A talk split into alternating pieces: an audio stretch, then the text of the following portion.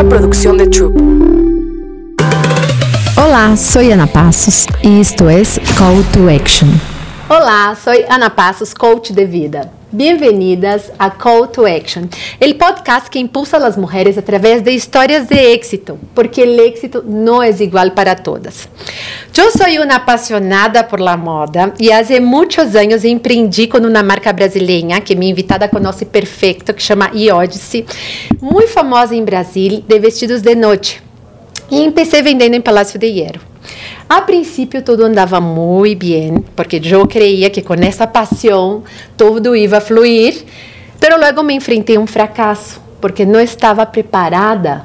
Eh, empecé como com um, um, modelo pequeno, um modelo piloto, e quando esse modelo foi crescendo, vi todas as dificuldades e obstáculos que uno se enfrenta quando não conhece, não domina e não está preparado, a um que tenhas uma paixão enorme.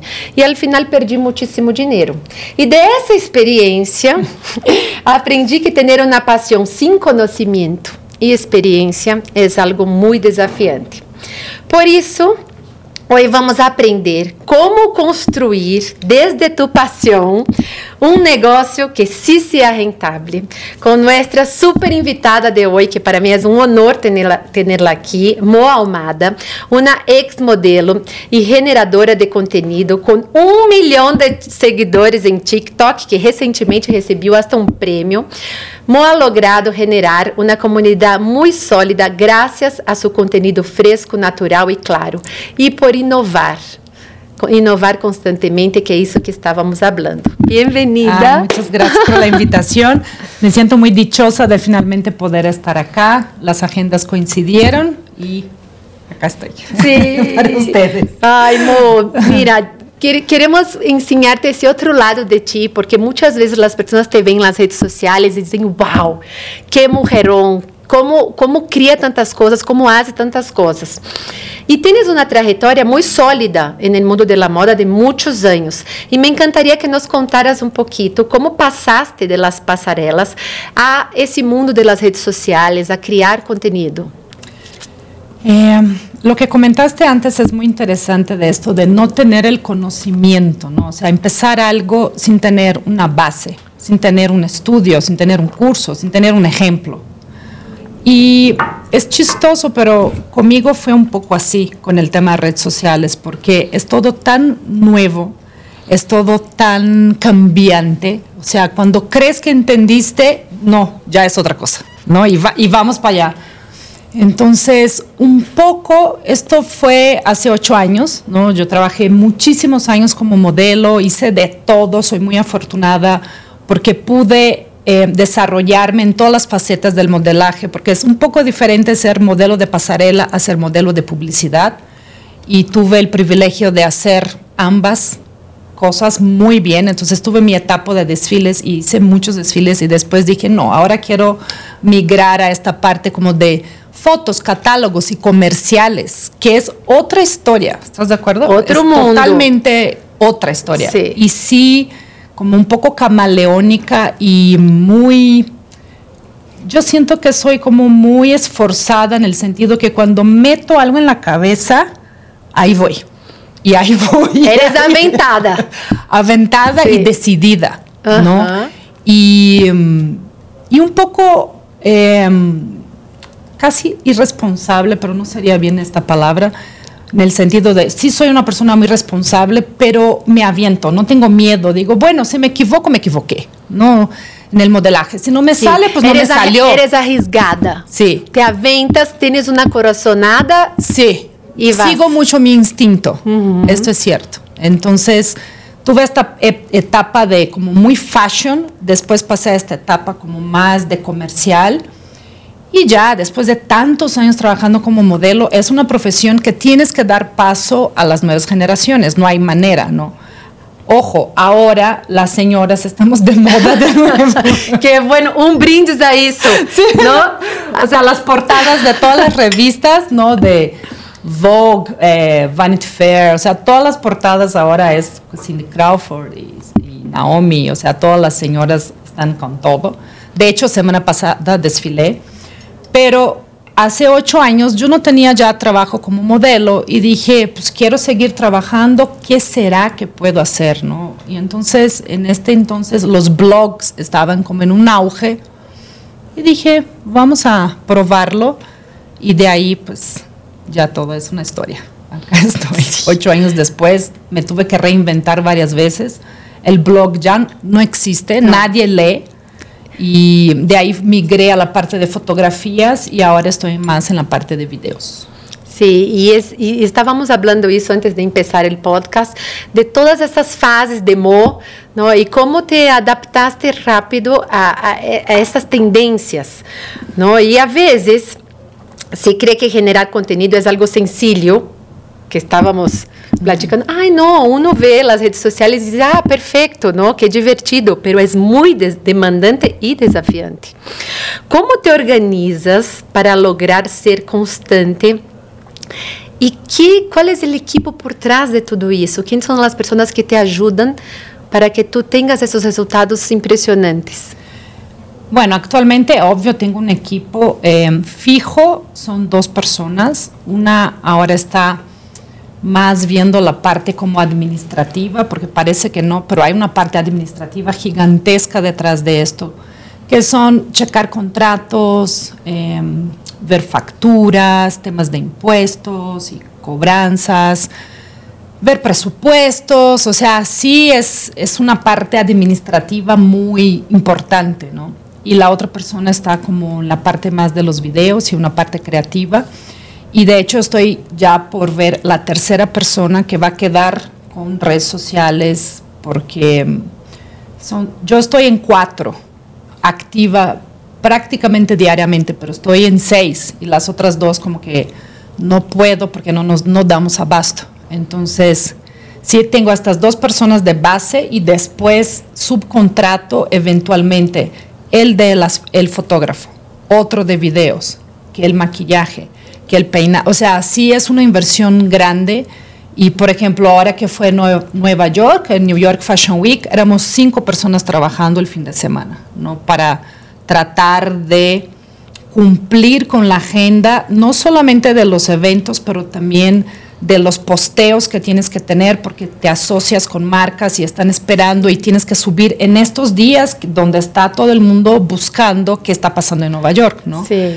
Y, y en Nueva York específicamente también cerré con dos medios, entonces era, manda los medios, sube a las redes y edita para YouTube, o sea, Sí. es una locura. Sí. Y Cuando no es- damos abasto. Y cinco personas trabajando y, y yo así, tipo, ¿qué hago acá? Tipo, por favor, necesito outras cinco. Necesito outras cinco urgente. Sim, é que quando isso se converte em um negócio, eh, cambiam as coisas. Uma coisa é quando haces algo por hobby, não? E estás posteando como te gusta e hablando de moda. Como em tu caso, que isso já é um negócio, os contratos com as marcas, tenen que, tienes que entregar as coisas em tempo e forma. Sim. Toda essa preparação que tu viste, as coisas que tu viste que aprender, que eu estou super segura que já sabes um, um pouco de maquiagem, de edição de videos, Já de, sei um pouco de muitas já eres coisas, hasta sim. um pouco uma community manager, porque De vas todo, claro. aprendendo todo isso também para poder liderar tu equipo, porque Sí, eu no, veo que eh, eres, eh, que en tu es- eres como a cabeça criativa. De todo. O sea, soy demasiado perfeccionista y entre creativa y obviamente tengo que estar en todo. O sea, alguien me ayuda, pero al final quien firma el contrato soy yo. Entonces la persona medio adelanta el tema, pero yo tengo que volver a revisarlo, ¿no?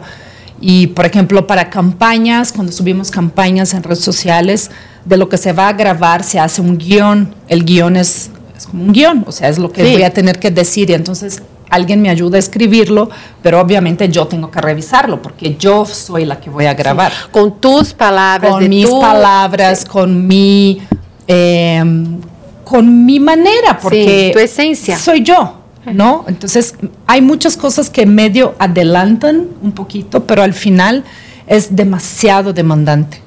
Y esto de las campañas, eh, últimamente he tenido como que rechazar algunas porque no van exactamente o con mi perfil o con mi creencia o con el perfil de mis redes y cosas así. Entonces, hasta en este punto también ya estamos, porque no es solamente así vamos. No, tú tienes que ser súper real, muy neta, de lo que estás hablando, de, en productos que realmente usas, que realmente crees y que realmente confías, porque es tú como persona.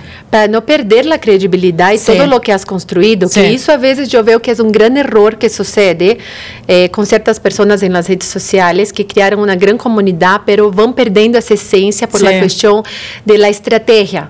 Então, se a estratégia está volteada, obviamente, a lo mejor al final a, a um ingresso importante que é tu meta, vamos a dizer, del año e vas construindo sobre essa meta, pero que seja coerente com as coisas que a ti te gustan, com as coisas Sí, que la promo- lo es, que es promueves, ¿no? 100% importante porque si empiezas a hablar de cosas que no son reales, pues yo no veo ni cuál es el sentido de esto, la Sí. verdad, ¿no? ¿no? Y obviamente la publicidad es bienvenida, mucha gente no le gusta cuando ven que es una publicidad así, ah. Pero la publicidad es una de las maneras de que uno pueda existir, porque para que yo pueda seguir trabajando, yo tengo muchísimos gastos fijos, ¿no? Sí. Entonces, es una manera de que pueda solventar todo lo que estoy gastando para seguir creando contenido enfocado en mi comunidad. Y esto también es súper importante. Yo pienso en ellos antes de quien sea. Yo pienso en ellos, que son, la mayoría son ellas, ¿no?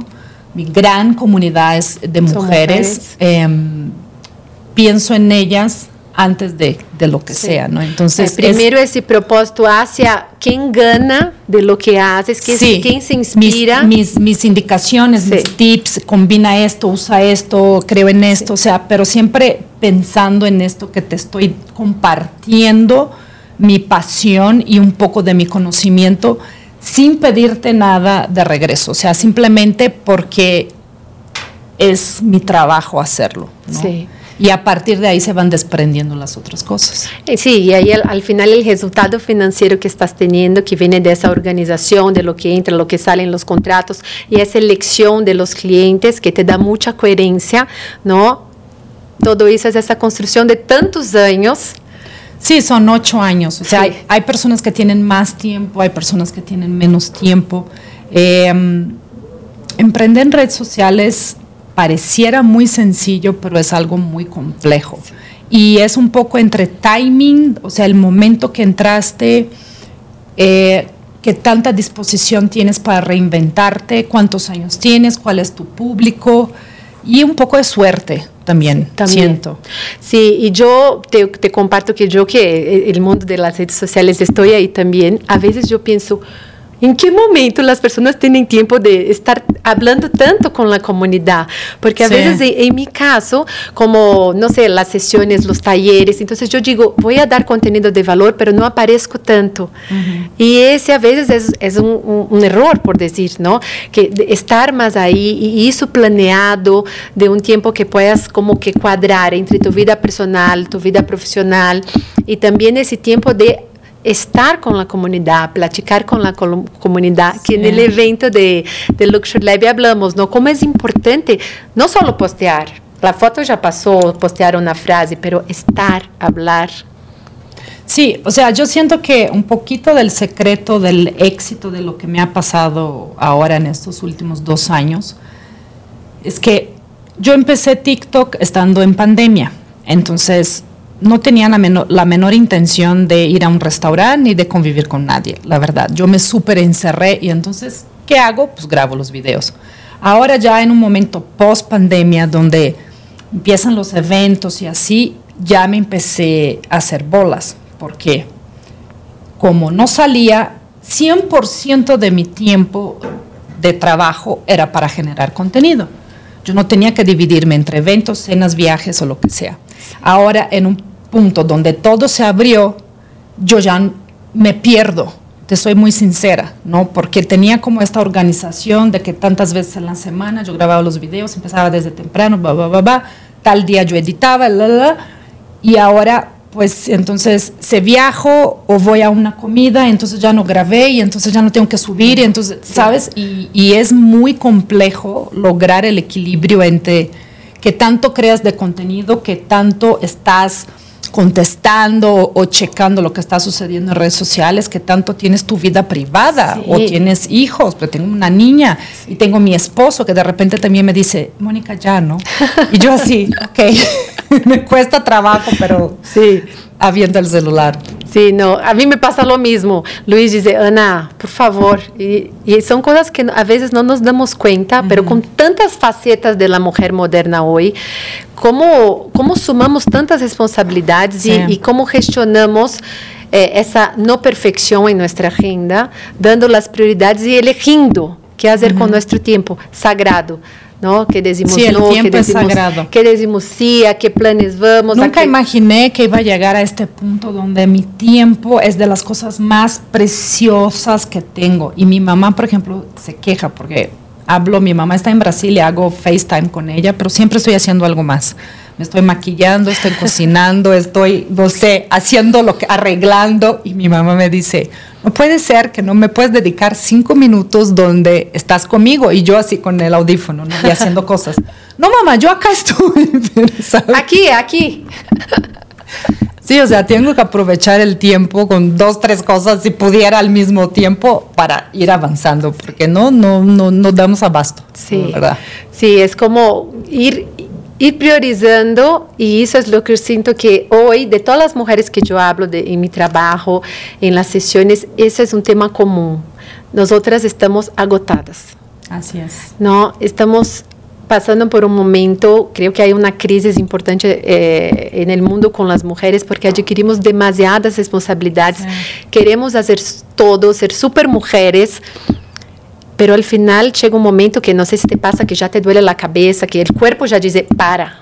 Sí, no, yo empecé a tener como temas de insomnio, o sea, sí, ya como de repente digo, ya, Eh. porque mi mente es que soy muy activa, soy muy mental, ¿no? Entonces, y también soy un poco workaholic, un poco hiperactiva, entonces de noche, pues mi hija se acuesta y ya he tratado de no hacer esto, de no agarrar el teléfono, pero quiero ver como que, ay, bueno, subimos los videos de noche porque es do- cuando la gente está más conectada. Entonces quieres ver, bueno, solo vamos a ver qué tal le fue. un poquito. Un poquito. Un poquito. Media hora después. No, dos horas después Sí, yo estoy sí, así sí, como que contestando y entonces salto de una red a otra y estoy tratando de establecer reglas para mí misma, Sí. ¿no? Para poder tener como este tema, porque si no quedo tan acelerada antes de dormir que entonces duermo y de repente de noche, la mitad de la madrugada me despierto pensando en, el, no sé, en la música del video, o sea, la cosa más absurda, pero sí, porque el cerebro como que parece que no descansa, parece que está todo el tiempo pensando. como uma máquina que é como uma computadora. Eu sempre digo isso. É uma computadora que ela está prendida há muito tempo. Ele empieza a calentar-se, calentar-se, calentar-se. E nós outros não, não apagamos a computadora. Então você É. chega ao ponto que em algum momento ela vai ou, ou vai deixar de funcionar ou vai explotar. Sí, es, es, es complejo, Sí. es, sí es, es de, de cuidarse porque pesar de- del trabajo y de todo, pues nuestra salud es, Sí. es, es pri- es prioridad, ¿no? Não, e isso que dijiste tão certo de poner os limites a nós outras mesmas. Sí, ¿no? Y esas reglas claras y respetarlas eh, para poder cuidar un poco de nosotras que somos nuestro principal recurso. Y eso es un tema generalizado que yo veo en la mayoría de las mujeres, pero quiero que eso quede claro, porque como la gente te ve toda glamorosa, linda, que te vean como esa mujer real que eres, y como dijiste, ¿no? A veces en los Fashion Weeks estás Ah, no, todos los Fashion Weeks pasan lo mismo, o sea, me da, me da gastritis, me da colitis, me da insomnio, me da ganas de llorar, me da de todo. O sea, como que todas mis, mis crisis Esa- esa- existenciales esa, montaña rusa ahí. de Sí, emociones. Sí, porque es mucha adrenalina, ¿no? es mucho, es mucho. Y tú tratas de organizarte y controlar, pero entonces un desfile empieza tarde y tú ya no llegaste al siguiente y entonces, no, y sabes, y se va haciendo una bola de...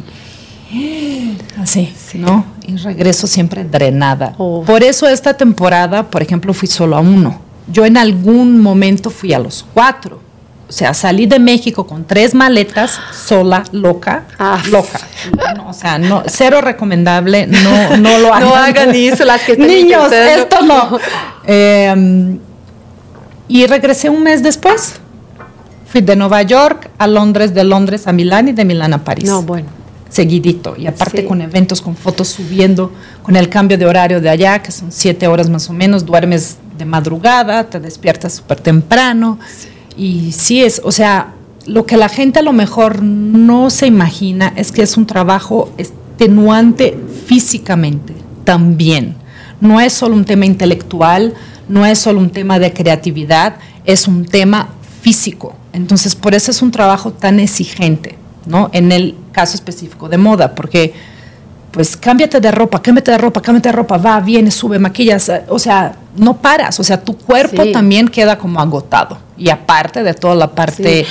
creativa que tienes que tener y, y Y toda- intelectual, porque tienes que tener estrategias, o sea, Y las entregas que tienes que hacer a todos los contratos, que Sí. quede bien, que quedes perfectas con lo, con, con lo que Son haces con muchas los entregas, clientes, sí, con los entregas, medios, ¿no? Sí, porque son Es los medios, presión. son las marcas de que vas y las marcas de acá y, y tus mismos seguidores que quieren saber qué está pasando, entonces Sí, exacto.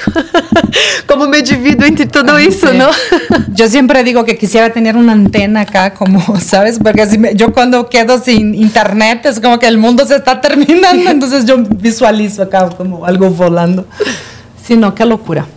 Es, es- es intenso. Sí, y qué bueno que compartes eso porque hay muchas mujeres que nos están escuchando y que les encanta el mundo de la moda y que a lo mejor están romantizando todo eso y que entiendan bien las fases y lo que compreende para chegar aí, para entregar tudo isso que estás entregando. Para ser exitosa, eu creio que necessitas uma rede a tu redor, apoio das outras pessoas, por justamente isso que estavas dizendo. São tantas coisas a la vez, não? Então, quem é tu mentora ou tu principal aliado nesse caminho? Em, mi hija, que es una bebé todavía, tiene, Micaela, oh, Micaela. chiquita.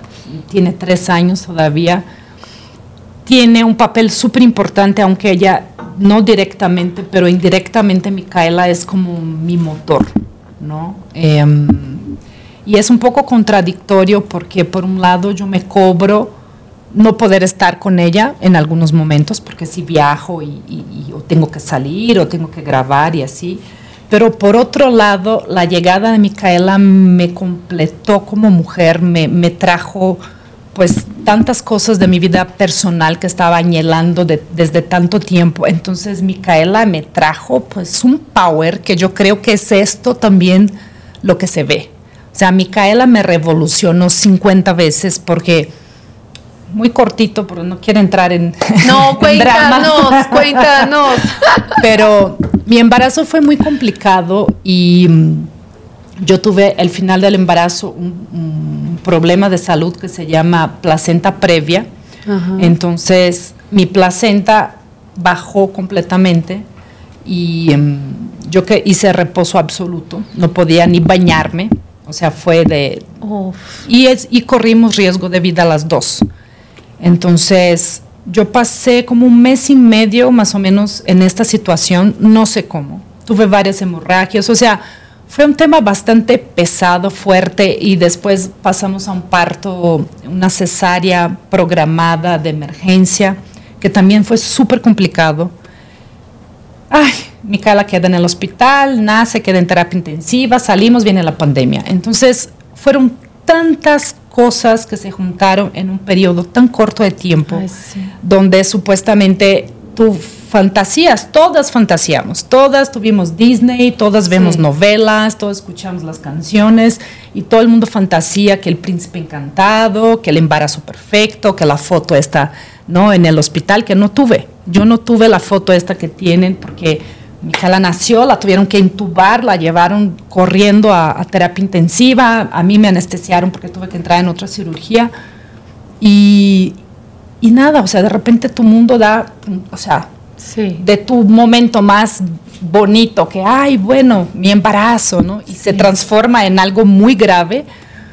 Pues nada, sí tuve un momento complicado que ni duró tanto tiempo porque dije, la niña me necesita, ¿sabes? No tuve ni la oportunidad de, de llorar, de sufrir, de... Sí. No. En esa, en esa hora sale un lado que solo las mamás entendemos que no sabes cómo ni dónde Sí. sale esa fuerza, pero Porque que te, yo, yo, te donas yo completamente decidí bebé. lactar, ¿no? O sea, Micaela lacté todo lo que pude, le di leche materna, todo lo que mi cuerpo aguantó, que fue casi hasta los 10, 11 meses de edad de ella. Después ya no tuve. Pero entonces, en este punto yo pensaba, y aparte la pandemia, Ay. o sea, la gente muriéndose, todo Sí, lo que pasaba, sí, estábamos hablando del caos. 20, ¿no? Sí. Yo recuperándome de, de esta doble cirugía que tuve. Entonces, en un punto, yo quería llorar, yo quería también patalear, yo quería hacer lo normal. Y no, yo dije, no, pues, mi leche es lo que alimenta a mi hija. No le puedo pasar nada más que lo mejor que tenga. Yo rezaba, yo escuchaba música, o sea, como que me hice un mundo aparte. Sí. O sea, el mundo se caía acá, ¿no? Sí. Y yo lo veía. Y yo decía, ok, está pasando esto, pero tú puedes, Mónica. Sí. Y sí me hice esta burbuja de para ella, ¿no? Y no sé, esto como que fue todo tan difícil en- y todo tan fuerte y estar como en este punto medio que ves la muerte y, y- y ves que tu hija pues a lo mejor no, tampoco la hace, no deseo a nadie, pero te hace así, te hace un, no sé, yo cambié, Sí. Yo cambié. Es un- ahí nació una nueva amor. Sí, como más resiliente, como más luchadora todavía, como más positiva, como más concentrada, como más, o sea, no sé, como que me enfoqué y, em, y con menos miedo también. Más Es que después humana, que enfrentas todo más eso. real, más real. Yo creo que esto también es, es algo súper importante porque yo venía de esta escuela del modelaje, ¿no? El modelaje es, eres perfecta, no, eres perfecta, ahora cambió y entonces tenemos pues tallas extras o personas con temas en la piel. Sí, o hay más inclusión ahora. de todo, ¿no? Que siento que está perfecto, pero en la época que yo trabajaba, que estamos hablando de algunas décadas atrás, cuando estuve en Europa desfilando, éramos como un producto o un pedazo de carne, o no sé cómo lo quieras explicar. Nos pusieron todos los traumas, o sea, no podíamos comer y, y sí era, era un trabajo bastante exigente y muy difícil, ¿no? De manejarlo porque... Sí, y mentalmente también. Mentalmente, no, o sea, no estaban muy preocupados con tu autoestima o estas cosas ni se hablaban. Te hacían bullying, o sea, en una prueba de vestuario, decían, ay, gorda, ay", sabes, yo vi cada cosa tan absurda y nada cambió. Afortunadamente ahora es, es otro momento y Y qué bueno, porque así ya regresaste a las pasarelas, ¿no? Sí, yo- También dijo Aline que vino aquí, que también ahora está teniendo más trabajos que nunca. Y yo empatizo mucho con esa historia y te agradezco por haber compartido esa historia, porque mis dos bebés también fueron a terapia. Entonces yo sé lo que es cuando Terapia intensiva, sí. Sí, cuando te quitan a tu hijo y no te dejan ni verlo, es muy no, fuerte. da. a mí también está toda Sí. chinita aquí, no, voy a llorar. No, no, no, no, es que por eso no, eh, No es, me es- es un tema también fuerte, pero por ejemplo, Micaela nace y la llevan y me anestesian. Entonces, yo no sabía que Micaela estaba bien. Cuando regreso de la anestesia, yo decía, mi hija, no sé qué, en fin. Me llevan al cuarto y Micaela fue a terapia. Entonces, yo conocí a mi hija hasta el día siguiente, como unas 28 horas después de que había nacido. Y yo decía, me van a llevar ya a terapia. Y me decían, estás muy débil, no puedes ir a verla. Y yo decía, me traen mi hija acá. O sea. ¿qué es esto? Le me están haciendo una tortura. Esto nunca vi en mi vida que una madre no vea al hijo que recién nació. Micaela no puede salir de la terapia porque está conectada a varias cosas. Entonces, Ahí eh, sí te- yo tuve, o sea, pasé esta primera noche, me despertaba y yo angustiada porque no pude ir a verla. Sí. Entonces, hasta el día siguiente fue cuando les dije, me van a llevar, no sé si me voy a desmayar, si me voy a caer, no sé qué va a pasar, agarren a alguien fuerte, me ponen en la silla de rueda y me, lo lle- me, me llevan. Y esa fuerza, a mí me pasó que yo, imagínate, a 15, no, a 25 años atrás, cuando tuve mi primera hija, que la llevaron, yo pasé tres días sin verla, y nadie me decía nada. Sí, no, no. ¿Sabes no. qué hice? Dije, yo la voy a sacar del hospital ahorita. ¿En dónde firmo? Señora, no puedes firmar porque la niña puede coger riesgo. Yo, ustedes no me dicen nada, yo no sé lo que está pasando, yo voy a sacar mi hija. Y lo firmé. Y la llevé directo a otro hospital para hacer los exámenes, porque tres días sin saber nada. Sí. Entonces, haces unas cosas, ¿no? Que, que, que, que, ni pasan por aquí en tu cabeza. Entonces, cuando me compartes eso, que ni estaba en nuestro guion, como es algo que, que, que, que, que, que, es tan fuerte. Es que soy una cajita de sorpresa. Sí, ya te vi. pero, que, pero qué bueno que, que también compartimos eso, porque son cosas es por detrás. Es, sí, es muy real. Pero que nos cambian la vida. Yo he ¿no? contado esto en algunas ocasiones, no he entrado en detalles, no hablé de esto en mis redes todavía, porque sí todavía siento que lo estoy procesando. Eh, sí, sí, no, no es mentira. Es nada, un proceso. No, o sea, también. no es que no sea mentira, no es un secreto nada de esto, pero es un proceso y, sí. y también siento que es el tipo de tema que puedes hablar con algunas personas y en una red en específico. Sí, ¿no? sí. Por sí. ejemplo, mi, mi, mayor cantidad de seguidores es en TikTok, pero también es un público muy joven. ¿no? Uh -huh. Estamos hablando de gente entre 18 y 24 años, que a lo mejor no son padres eh, todavía, sí, no, no, quieren tener hijos. No o, entendieron esa, eh, no, no, vivieron más bien sí, esa fase. Entonces, pero sí, pasó todo esto y, y, y, fue lo que me dio como mucha fuerza, sí. mucha, sí, mucha, y esa, ¿sabes? esa resiliencia, ¿no? Y ese nuevo amor que platicábamos, que también se imprime en, ese en, en, en tu, tu, trabajo, en la forma con que estás haciendo las cosas. Yo conozco a varias creadoras de contenido de moda muy interesantes, incluso algunas de Brasil que también me gustan mucho, que yo sigo. Eh, yo no, yo no, yo no, no manejo mucho redes sociales, así de estar viendo, no, porque no me hace bien. Pero hay algunas personas en particular que me gustan. Entonces, por ejemplo, tu perfil yo sigo de moda, otras que me moda. Como, como moda es una cosa que, vamos a decir, un hobby. Sí. Entonces me distrae. Pero yo veo también a mucha gente que trabaja con eso y no logra monetizar. Uhum. Y se siente muy frustrada. ¿Cómo tú has logrado cuando empezaste ese, ese, ese giro a monetizar essas campanhas, esses contenidos? Eh, yo empecé con redes sociales, como te comenté, hace ocho años y no sabía en dónde me estaba metiendo y era otro mundo, ¿no? Entonces, en aquel entonces, hasta el otro día nos estábamos riendo con unas amigas. El máximo era, no sé si te acuerdas, la gente ponía la taza de café y unos lentes y tomaba su foto sí. y era el post de Instagram, ¿no? Sí. No existían historias, no existía nada de esto. Entonces tú hacías unas fotos y las ibas subiendo y ya. Ahora la mediatez y, la cantidad de redes y ahora con este tema de los videos pues ya cambió todo. En aquel entonces mi intención era tener un trabajo, ¿sí? Porque venía del modelaje, era mi trabajo. Siempre fui independiente, siempre tuve mi dinero desde muy chiquita, entonces primero, mi intención era y es tener un trabajo, ¿no? No es un hobby. Yo creo que esto es muy importante. Sí. Otra cosa muy importante, mi intención nunca fue ser famosa. Yo creo que esto es una consecuencia del trabajo, pero no es en donde focas. Mi foco no es este, ¿no? Entonces, soy muy real conmigo y no hago cosas como para llamar la atención o para hacerme viral o porque hay maneras de lograr llegar sí. por caminos diferentes, podríamos decir. Sí, dependiendo de la intención que la persona tenga, la puede. Sí, puedes, o sea, tomar atajos Sí. y así, que, que no fue lo mío.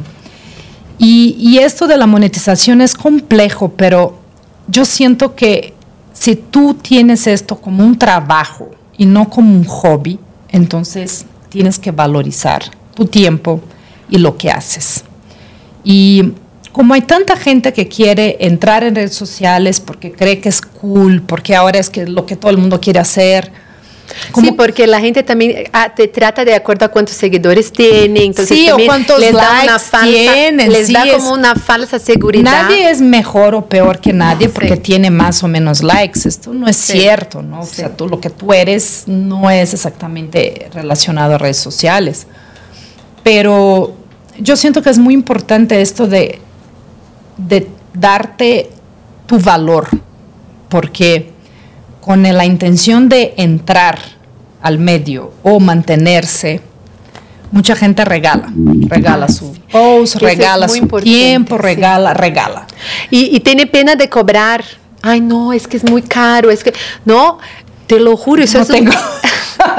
Por eso está donde está, Yo señoras, no tengo pena de- chicas, ¿no? Porque estás de acuerdo conmigo que hay una síndrome del impostor, entonces la persona está empezando y va a decir, ¿cuánto vale mi post? ¿Cuánto vale mi story? ¿Cuánto va? Por eso, mira, yo empezando también, o sea, aceptaba y me sentía soñada porque recibía una invitación, pero estaba entrando en algo nuevo que no conocía, que no tenía información, que no había estudiado, entonces era un poco de prueba y error. Pero esto fue hace ocho años. Que se vale al principio, entonces, como se para vale, entrar, porque estar hacer entra- como un intercambio. entendiendo, Sí. estás aprendiendo, estás Sí. conectando, estás conociendo a las marcas, a los PRs y entonces hace parte, ¿no? Sí. Pero ya después de un cierto punto donde ya es tu trabajo, porque esto no es un hobby. Nadie tiene esto de hobby, Ana. O sea, es un hobby muy demandante. Un hobby para mí es, no sé, clases de cocina, de, De un- tenis, de que yo sé que idioma, gusta claro. tenis. O sea, hay tantas cosas divertidísimas y increíbles que puedes hacer de hobby. Esto en sí no es un hobby. ¿Quién dice que esto es un hobby? Pues no lo entiendo, porque es algo que te consume mucha energía, ¿no? Y mm, yo creo que también el tema de reinventarse, ¿no? O sea, saber tu valor, creer en ti, Tener un diferencial, ¿no? tener un diferencial y reinventarse, porque Sí. Los que siguieron con la... Yo siento redes sociales como muy marcado pandemia. O sea, pandemia revolucionó el mundo en- de tantas maneras, inclusive en redes sociales, ¿no? Entonces, este modelo de negocios pre-pandemia no es el mismo modelo de negocios de ahora. Las personas que no vieron esto durante la pandemia y quieren ahora alcanzar, pues ya quedaron Ya, atrás. ya. Y hay mucha gente que quedó atrás como creadora de contenido de moda. Sí. Sí. Porque TikTok, que es lo que revolucionó todo, ¿quién quiere entrar en TikTok? Hoy en día está mucho más difícil, porque des- es- no son cuántos millones, billones de descargas de. TikTok y todo el mundo quiere hacer lo mismo, entonces es una competencia gigantesca. No te digo que es imposible, pero sí está cada vez más difícil. Sí, cuando aprovechas la oportunidad, que ese es otro tema que eh, creo que hiciste muy bien, es aprovechar las oportunidades. Entonces, aprovechaste cuando empezó el tema de, de- de TikTok con la pandemia y te subiste a ese tren. Entonces, también eso que es la cuestión del timing. El ¿no? timing es súper importante, pero en cualquier profesión, cualquier, en sí. todo, En en, todo. una relación, en Sí. lo que sea, ¿no? O sea, es saber, es, sí, mm, y- ¿sabes? Cuando pum, conectó y ahí va. Sí, y outro dia eu puse um post sobre isso que hablava. Em Brasil decimos muito isso. Tu, quando passas o trem, tem que estar lista para subirte nele. Porque senão ele vai passar e tu te quedas e perdiste a oportunidade. Sí, ¿no? sí. Y para eso, creo que no podemos lograr algo si no sabemos qué es el éxito para nosotras. ¿No? Y el éxito para cada quien es diferente. Entonces yo, que me encanta trabajar desde la mentalidad libre, que es el éxito para cada quien, porque no necesariamente el éxito es ser una emprendedora.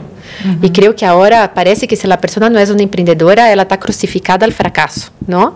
O el éxito es trabajar en una empresa y ser una CEO, o el, o el éxito es ser un atleta o ser una científica, no importa, lo que para cada quien es. Para ti, ¿cuál es tu concepto de una vida exitosa? Una pregunta interesante. y sí, yo siento que no solamente cambia lo que es el éxito dependiendo de la persona, pero hasta para mí ha cambiado lo que es el éxito yo con mis 20 o yo ahora con la edad que tengo. Yo creo que éxito es equilibrio, ¿no? Porque no puedes focar 100% en el profesional si este trabajo te quita tu salud o no te da la oportunidad de compartir y tener una familia, ¿no? Focas 100% en tu familia, pero no, no te das la oportunidad de desarrollarte, de, de reinventarte, de probar, de ver hasta dónde puedes llegar, de, ser también una, un individuo, aparte de ser esposa y madre. Entonces, éxito para mí es poder combinar todas estas facetas y, y hacerlo bien. Y la verdad, en este punto de mi vida sí me siento una mujer muy exitosa, porque tengo a mi esposo, tengo a mi familia que está en Brasil y en Paraguay a distancia, pero lo siento muy cercano. Tengo mi familia de México que me arropó, que me cuida, que los quiero, que siento que, que sí somos diferentes, ¿no? Porque mi cultura y todo, pero sí me siento parte de, ¿no? Me siento feliz acá, me siento a gusto. Y tengo mi trabajo, que me dedico a lo que me gusta.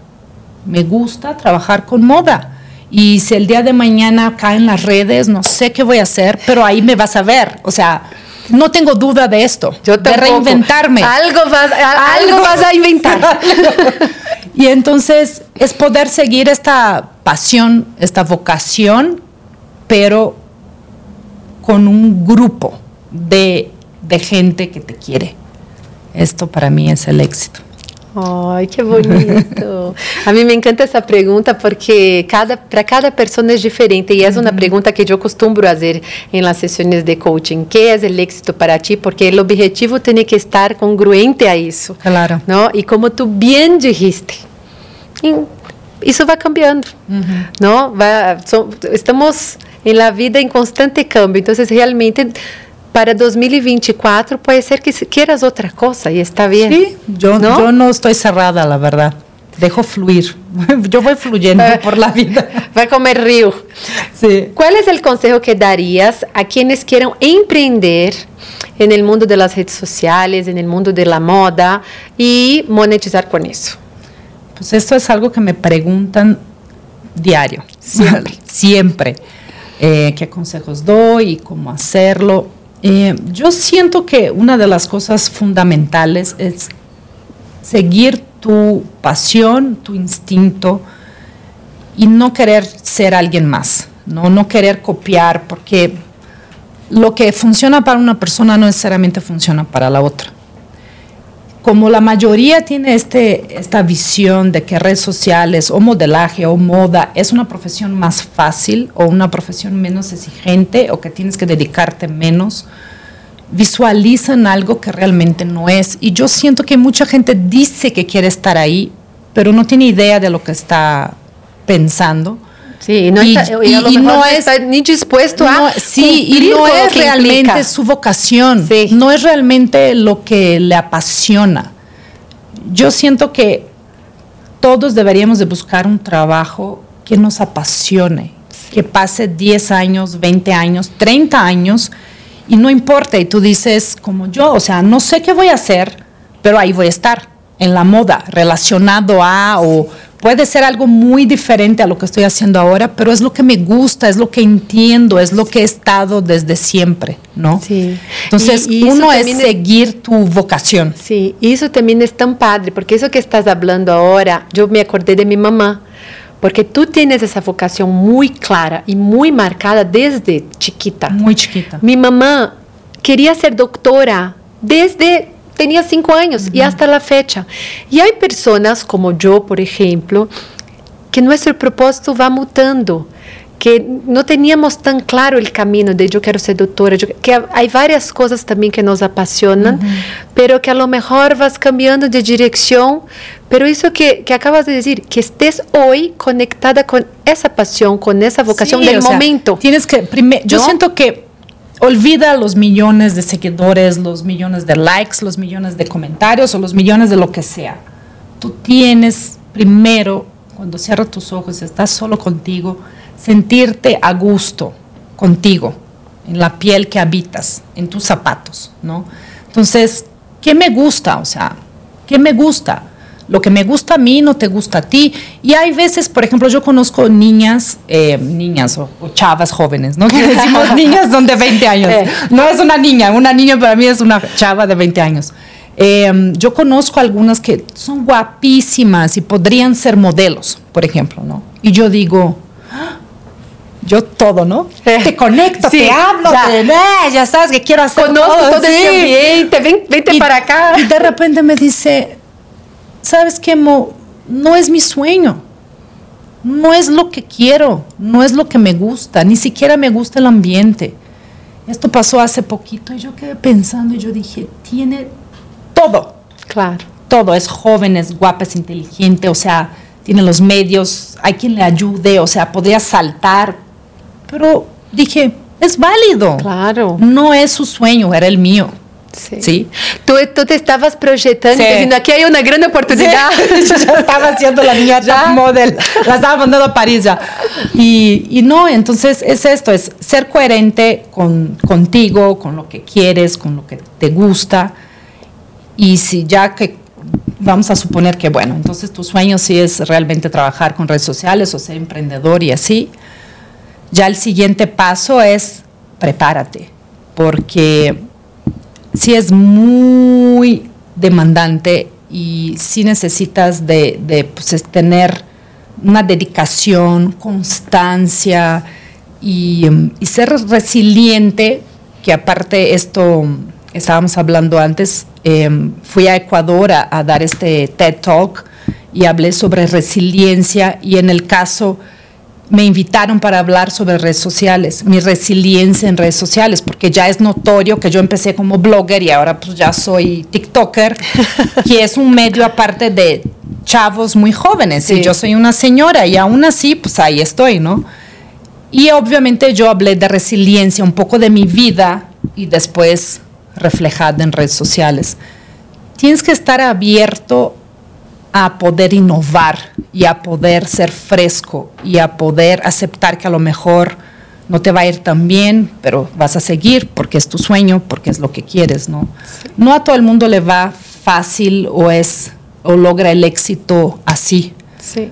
Pero si estás dispuesto a seguir trabajando, a reinventarte y a estar conectado, yo de cierta manera estoy siempre como tratando de entender qué está pasando. No, y usar ese instinto femenino, ¿no? Instinto, sí, yo sigo mucho mi instinto.